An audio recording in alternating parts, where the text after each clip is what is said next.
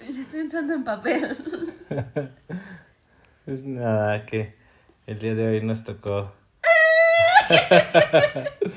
en la- Bueno, vivimos en la Ciudad de México y este en la Ciudad de México hay un protocolo en el cual eh, bueno, van vacunando a las personas de acuerdo a su edad.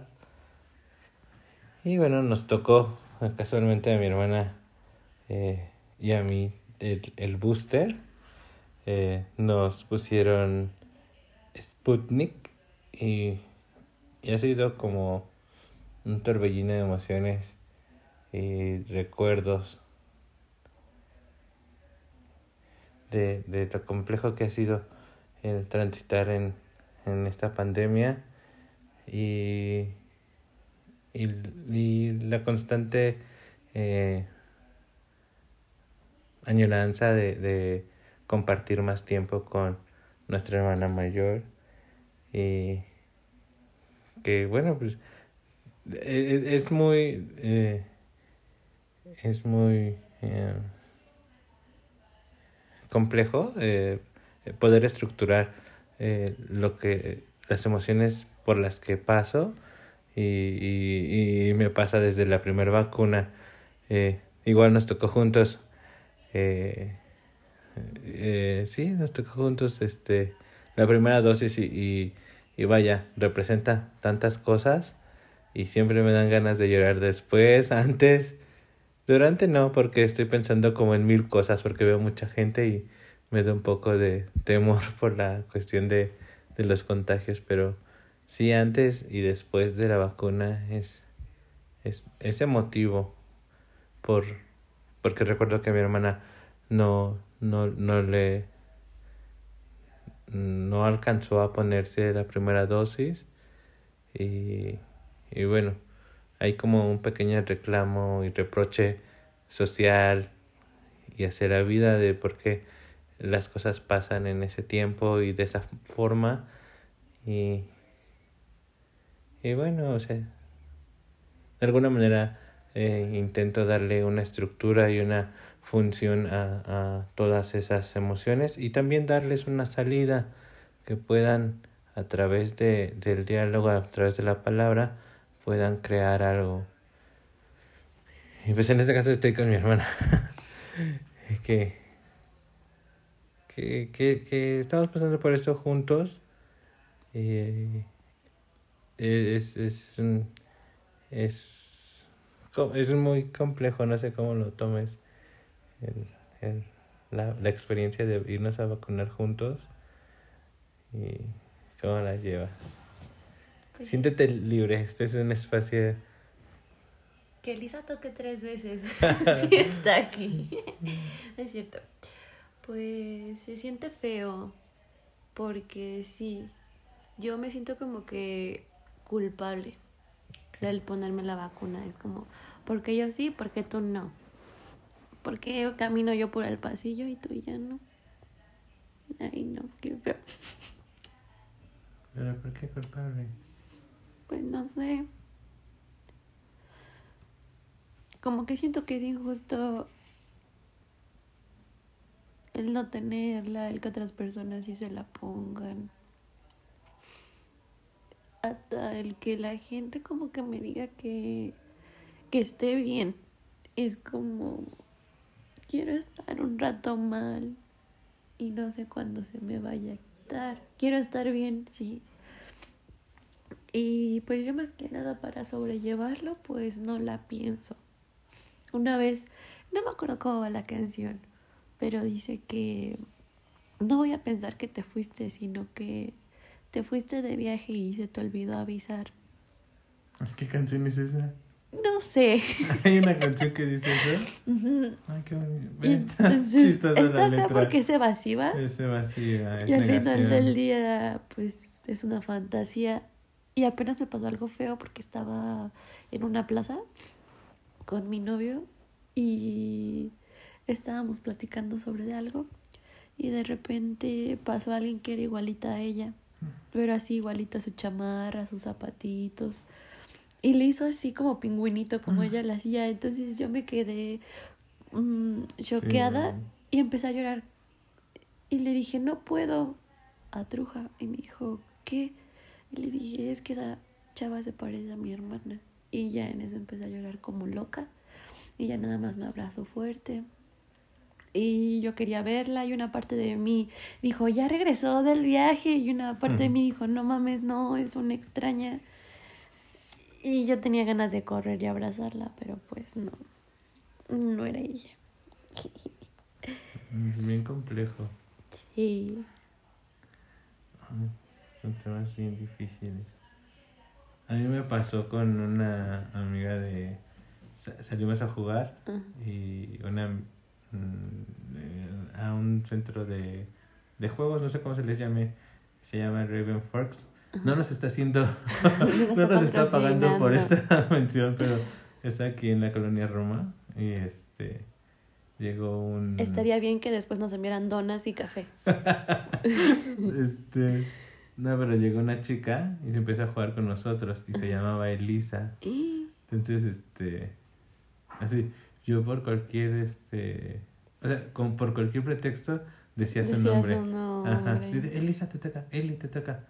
Y así como que desde el principio, o sea, la chava bien X, o bueno, o sea, la chava tranquila, buena onda, pero yo así luego, luego, eh, era raro porque justamente digo, mi, siempre digo, mi hermana no está, mi hermana, no sé, empiezo como que a iniciar ese, esa parte del duelo, de procesar de que ya no está, pero no me había tocado decir su nombre. Entonces es, es, es complejo. Y que recibieras indirectamente una respuesta, ¿no? Aunque no sea de ella, pero Sí, una presencia.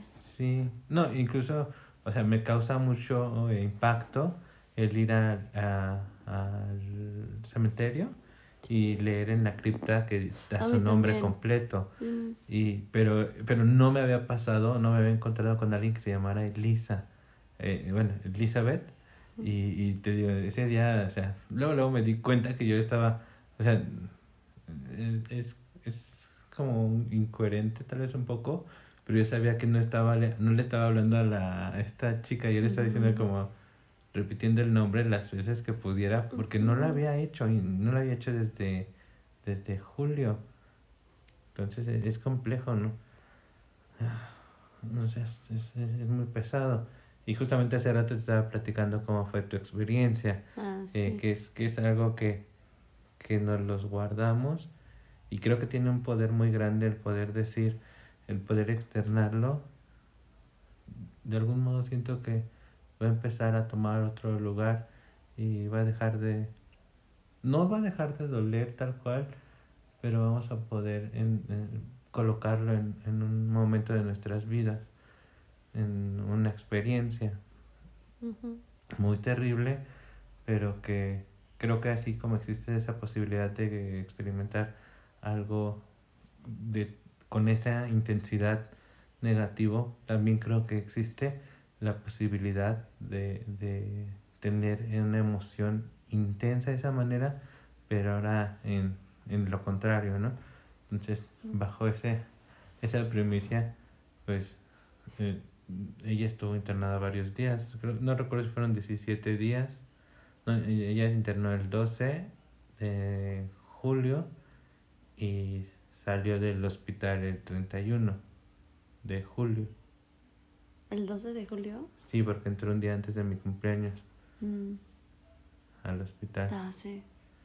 Y el 31 fue cuando Pablo fue el que le dieron la noticia y Pablo recibió el cuerpo de, de, de la que era su esposa. Entonces, a mí me pareció todo muy impactante desde el momento. De, de mi parte, pues yo tengo amigos médicos y yo les preguntaba y cualquier cosa y pues las expectativas eran bajas por, por todos los, los diagnósticos que, o reportes más bien que nos daban los médicos cada día por la enfermedad que, que decían que había adquirido o la infección, por este el Por el tratamiento, tiempo que llevaba. por el, por el tiempo, este, no sé, o sea, creo que nadie, al menos los que no somos médicos, este, no sabemos cómo, cómo es el proceso o, el- el, la, la parte de recuperación de un paciente o no sé si se podría decir que esté interno, ¿no? Un paciente, que, ¿qué expectativas tiene? Y vaya, pues yo me enteré, yo ya a través de esto y algunas experiencias con personas cercanas, pues ya sabía de alguna manera, rogaba que no pasara, pero me empezaba a preparar por si, por si pasaba algo de esa magnitud. y, y bueno, eh, te digo, yo al menos ya me enteré, yo iba manejando y llegó un, un, un mensaje de voz al chat del... Había un chat familiar y le dije a Manuel, algo está pasando porque algo pasó porque llegó un mensaje del, al chat y creo que tú me marcaste y alguien más me marcó, pero no recuerdo quién más me marcó, si fue mi mamá o fue alguien más. Le dije, Manuel, algo pasó y Manuel escuchó el audio y me dijo, oríllate. Mm. Y, y pues, o sea, sé mi experiencia fue muy, o sea, dolorosa. Pero también estuvo fea porque te ibas manejando. Sí, afortunadamente alguien más iba y se puso a conducir. Y este... ¿Y en ese momento qué hiciste? Me puse a llorar muy feo. Muy feo, o sea, no lo podía creer. Yo, yo solamente volteé y le dije, cuando vi la cara de Manuel, cuando escuchó el audio, porque lo escuchó así como, ¿ves cuando? Ajá, que, que no es en altavoz. Este, pues vi su cara y cuando me dijo, estacionate, pues ya, era algo, era algo obvio. Entonces le dije, ya, ya está descansando, y me dijo, sí. Y pues ya nada, me frené, bueno, me orillé. Y me acuerdo que empecé a llorar muy, muy fuerte. Nunca había llorado tan fuerte en la vida. O mm. sea, y, y, soy de las personas que no lloran en público. Me, me, no me gusta sentirme ni vulnerable, ni visto, ni nada. Pero esa vez, en esa ocasión, o sea, estaba llorando, pero horrible. Y sabía que tenía que llorar en ese momento porque iba a llegar a casa de mi mamá, casa de ustedes. Y de alguna manera, no sé si sea buena, mala, pero sabía que tenía que estar para apoyar y no para como como echarle más leña al árbol caído entonces sí sí fue complejo que fue así tal vez pequeños este un poco de espacio para sacar todo eso que tenía y tratar de ser fuerte para todo lo que seguía, ¿no? Y tener cabeza para todo lo que seguía. Y todo el camino, pues obviamente lloré. Y creo que ese día ya con ustedes, cuando llegué, ya, ya iba más tranquilo. Y creo que no lloré así. Intenté consolar a mi mamá. Pero bueno, pues no hay palabras de consuelo. Sí. Pero cuéntame tú, porque creo que tú te llevaste. No, no creo, estoy seguro que te llevaste la peor parte, porque pues una cosa es que uno se entere, bueno, así lo veo, y otra cosa es que veas a tus seres queridos que están sufriendo, porque uno puede sufrir y puede manifestar su, su emoción. Pues ya lo tengo borroso. Ok, sí, es válido. Eh, ya no me acuerdo qué estaba haciendo. Creo que me iba a meter a bañar. No, no, no me iba a bañar. Sí, daban los informes a las 12 del día, entonces ya era mediodía. Pero me acuerdo que, no sé si a ti te pasaba que daba mucha ansiedad que llegara esa hora. Ay, sí. Porque era como de que un día está bien, pero el otro mal, y ahora qué pasa. Y pues nada, estaba yo nerviosa y mi mamá estaba, estaba acostada, casi, bueno, sentada en la cama. Y me acuerdo que yo hacía como que me hacía mensa cerquita para escuchar, pero no estar tan cerquita. Y así como que viendo otras cosas. Y entonces, este, de repente escuchó la voz de Pablo, el viudo de mi hermana, que le dice, eh, ya señora Gaby. Le dijo, ¿dónde está? Está sentada. Y ya con eso todos supimos que pedo. Y ya en eso mi papá se sacó de onda y empezó a gritar. Y le empezó a mandar audios mi papá luego, luego, no, sé a quién es, pero le decía, ya, mi hija ya no está, y no sé qué. Mi mamá empezó a gritar muy feo. Y ya yo nada más les dije, apúrense porque ahorita todos van a llegar y necesito que se bañen. Y fui por un jabón porque ya no había. Y yo también me bañé. Y me acuerdo que mientras me secaba el cabello puse una canción que a ella le gustaba.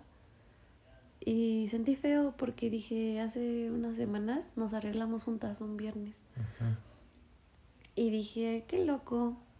Hace un par de semanas me arreglaba contigo y ahora me arreglo para ir a al tu funeral, ¿no? Y pues sentí feo mientras me lo secaba y luego llegaste.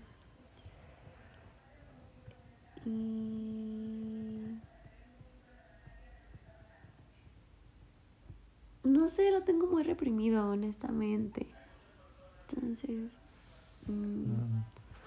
El ejercicio de poder, como hablarlo, es también liberarse de eso, escucharlo y, y poder, no sé, cuando lo hablas pareciera que se materializa y tal vez pudiera comenzar el proceso de sanación. Es lo que a mí me ha servido y lo que mi psicóloga me dice. el escribirlo, el poderlo hablar, pero sí hay muchas, muchas, muchas cosas. mm, Desde ver una película y acordarme y ponerme a llorar de la nada, despertarme llorando porque en un sueño la vi, pero llorando así muy, muy este, este estrepitosamente. y está feo. Está feo porque el ambiente en la casa se siente triste de mis papás. Sí, claro. Y ya por más que yo les quiera decir como que salgan con sus amigos, hagan algo nuevo, pues no quieren y no le echan muchas ganas. O sí le echan ganas, pero no sé. Mm, hay algo bueno, siento. ¿Cuál? Como en la mañana que dije que pues ya acepté que me voy a morir. Y creo que muchas personas ni siquiera lo aceptan porque siempre quieren pues existir. Y una parte de mí siento que le perdió miedo. Es lo que hablaba hace rato con mi mamá. Que pues ya le perdimos como que el miedo a, a morir. Y de mi parte yo me siento tranquila porque no es como que me rinda, sino que si me sorprende la muerte, pues siento que me encuentra haciendo lo que me gusta y luchando por lo que quiero. Y así de sorpresa, pues Qué complejo. Bueno, pero es, es bonito ese punto de vista, esa interpretación.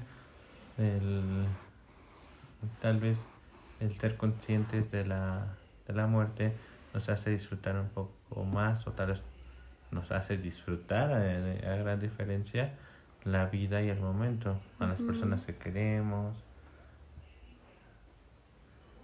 y, y lo que...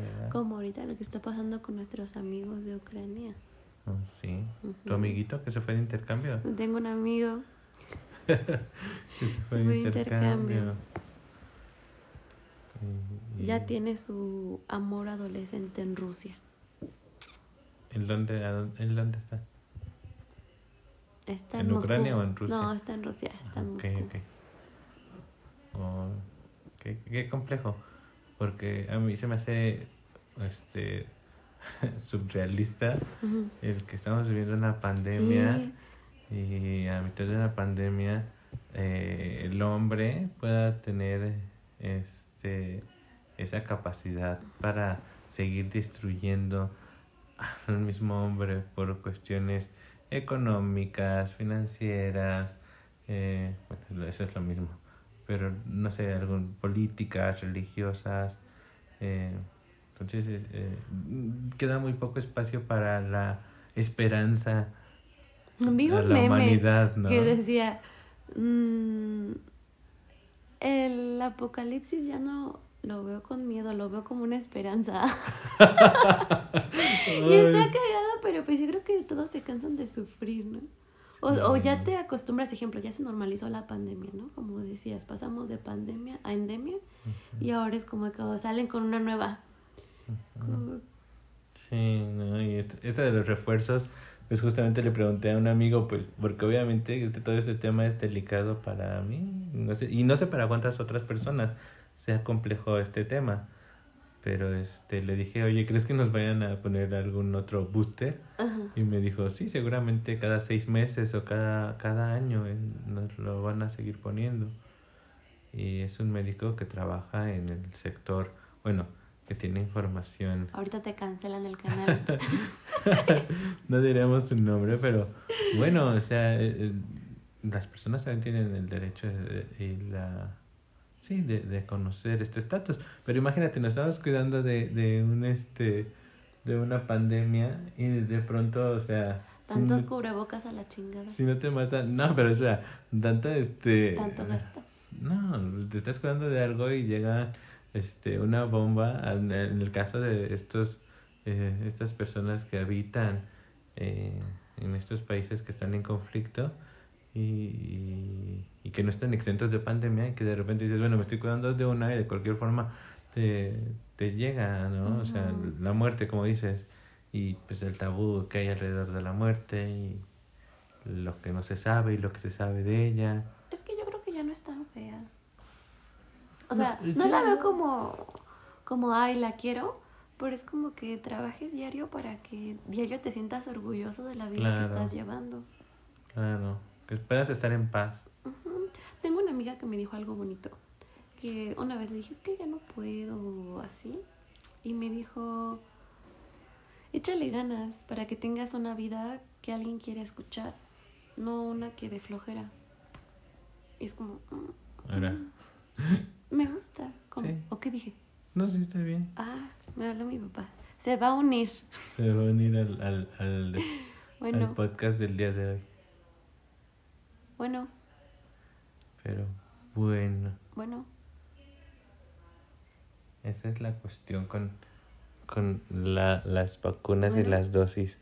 El qué significado pudieran tener para algunas Bueno. personas y, y, Bueno. y cuánto y cómo nos mueven eh, estas este estas dosis seguramente muchos compartimos de hecho yo me sorprendo y creo que lo he repetido muchas veces en, en estos podcasts de me sorprende cuando veo una este un grupo de personas sin cubrebocas en la calle saliendo este estando en situaciones de, de que se ponen en riesgo a ellas y otras tantas y me sorprende eh, porque digo bueno a estas alturas no conozco a alguien que no haya perdido a, a una a un familiar a un conocido a un amigo entonces eh, Vale. pues está ahí el, el reprochillo el como dice Epsi el tal vez hasta un poco esa sensación de culpa de del por qué por qué pasan así las cosas yo, yo le llamaría más reclamo hacia la vida hacia el hacia la hacia cómo pasan las cosas pero Em, espero después que cuando regrese ya esté más trabajado para mí cuando regreses a dónde al podcast. ah sí. Y pues nada, no olviden la magia de vivir. Porque está bonita a pesar de todo. Sí, tienen la capacidad de sorprendernos. Pero hay que trabajar todo lo que sentimos y no guardarlo. Exacto. Pero bueno. Pues, un dato curioso también. Para terminar el podcast. bueno, no es curioso, de hecho, pues es personal. bueno, de mis papás. Pero me río porque mm, tengo, me dan nervios y me dan muchas emociones. Y no logro este como controlarlas. Pero cuando mis papás se pusieron el, re- el refuerzo, me comentaron por ahí que, que durante la fila estaban llorando por esa situación de que, pues obviamente mi hermana, de- dentro del periodo que a ella le correspondía, pues no tuvo la oportunidad de ponerse la vacuna porque se contagió antes. Y pues em- comenzaron a llorar durante la fila, durante la espera y, las personas que los estaban asistiendo pensaron que lloraban por que les dolía o por alguna otra situación. y sí, sí es complejo, o sea, la dinámica de la familia cambia. A veces le hacemos bromas a mi mamá y le decimos que se quedó con los hijos más loquillos. Y ella no nos contradice tampoco. Sabemos que nos ama. Pero este, sin duda, eh, si nosotros lo estamos pasando mal, pues ella, ella seguramente, ellos también papá, le están pasando mal. Pero bueno, la idea también de este podcast es compartir con ustedes y que ustedes compartan con nosotros cuál es su experiencia, eh, si hay algún otro ángulo o alguna otra una postura diferente para interpretar estas, eh, estos acontecimientos y, y, y les ha funcionado. Bienvenidos sean sus comentarios. Ya saben que pueden hacernoslos llegar a, a través de los comentarios del podcast, a través de las redes sociales eh, personales y bueno, también que sepan que, que, que no están solos, que, que habemos muchos que estamos pasando por esa, por esa situación y que podríamos formar una red, eh, una red de apoyo, de resiliencia a esta pandemia, a, a, la pérdida de un ser querido, que nunca va a ser este reemplazado, pero sí juntos podríamos encontrar una, una manera de transitar juntos.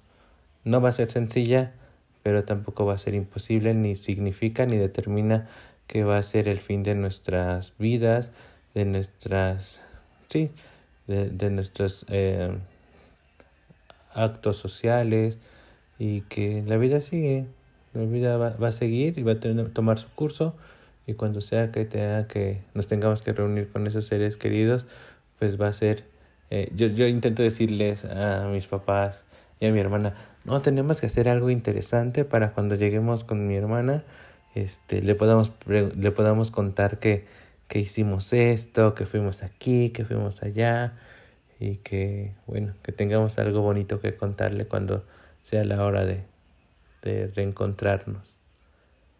Y pues, bueno, acuérdense, siempre mi recomendación es las drogas y el alcohol no funcionan, esas hay que descartarlas. Siempre apéguense a un asistente psicológico, psiquiátrico y médico. Si pueden las tres en conjunto y si no, pues poco a poco vamos, eh, eh, si necesitan una asistencia, ya, pues, ya sea que pueden llamar a los números de Stonewall México, que es eh, parte de esta red integral a la cual pertenezco, que soy fundador y que bueno, tiene esta finalidad de dar una atención integral a, este tipo de, situaciones. Y vaya, eh, repito, no estamos solos y vamos a, a, crear algo con esto que estamos haciendo y a ser más conscientes de la vida, eh, disfrutar el momento y la, la oportunidad que tenemos con lo que tenemos que lo que tenemos es magnífico porque eh, no tenemos límites de nada. Afortunadamente eh, podemos hacer, hacer cumplir nuestros sueños, nuestras metas y bueno, sería todo por este episodio. Nos vemos. Sigan a Epsiba en sus redes sociales.